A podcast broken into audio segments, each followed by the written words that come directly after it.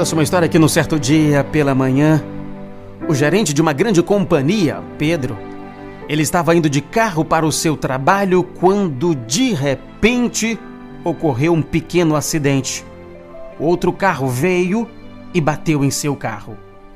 E Pedro parou para se certificar sobre o incidente, assim como a outra pessoa que estava no outro carro também. E quando Pedro notou que quem estava dirigindo o outro veículo era uma mulher, que aparentava muito angustiada com o acidente, ele ficou pensativo.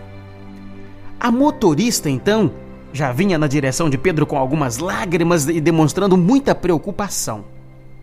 Como ela tinha cometido um erro e causado o acidente, a mulher logo já assumiu a culpa e disse que o seu carro era novinho em folha. Fazia dois dias que havia saído da loja o seu carro e ela estava com medo de enfrentar o marido e a reação que ele teria. Pedro, no entanto, agiu com simpatia, mas precisava apresentar os seus documentos e ver os documentos da motorista do outro carro também. Ela, um tanto trêmula, retirou do porta-luvas o envelope contendo os documentos e dali vinha uma surpresa.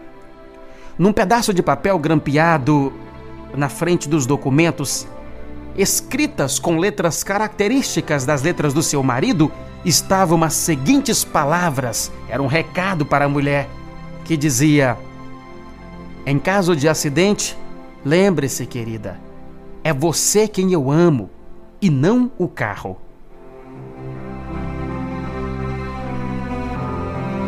A narrativa nos traz uma reflexão de muita importância para nossas vidas.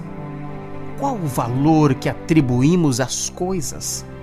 Será que por vezes nossas reações perante a ameaça de perdas dessas coisas não mostra que parecemos valorizar mais os nossos bens do que os nossos amores? Em acidente semelhante ao relatado, quantos escândalos, gritos e repreensões são ouvidos antes da simples pergunta: Você está bem? Ou aconteceu alguma coisa com você? Será que lembramos daquilo que realmente é importante? É claro que o zelo, o cuidado pelo que temos é necessário, porém nosso materialismo excessivo leva-nos a colocar os bens em primeiro plano. Acidentes ocorrem, podem acontecer com qualquer de nós. Podemos ser motoristas hábeis, previdentes e cuidadosos, e mesmo assim o risco desses incidentes ainda será grande, pois eles fazem parte do mundo em que vivemos.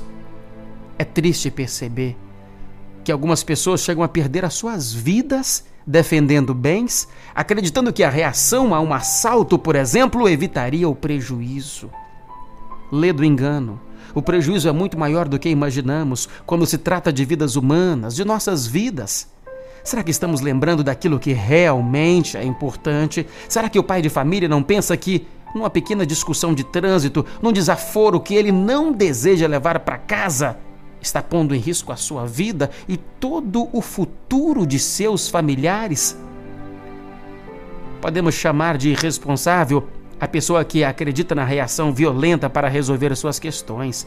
Não, não nos deixemos enganar valorizando mais um carro novo do que uma esposa, um marido, valorizando mais um enfeite caro de nossa casa do que um filho, um amigo.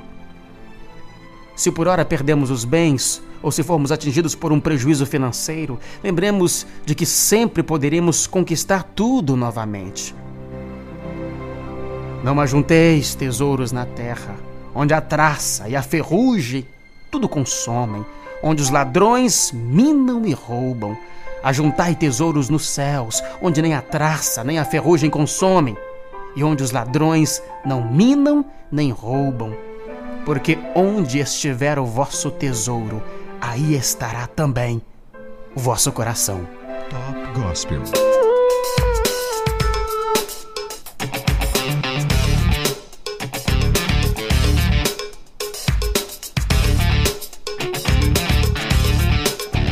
Frase do dia para você parar e pensar comigo é sobre perseverar. É um lema preservacionista, inclusive, que fala sobre. Melhor, preservar. E é um lema preservacionista. Os, os mais notórios preservacionistas, inclusive, são os escoteiros, os desbravadores, os que lutam pelas causas da preservação de um modo geral e, e muitas vezes com todo o empenho, com todo o coração, né? Sobre preservar. O lema preservacionista nos diz. O maior tesouro não é o que o homem conquista, mas o que ele preserva. Pop Gospel.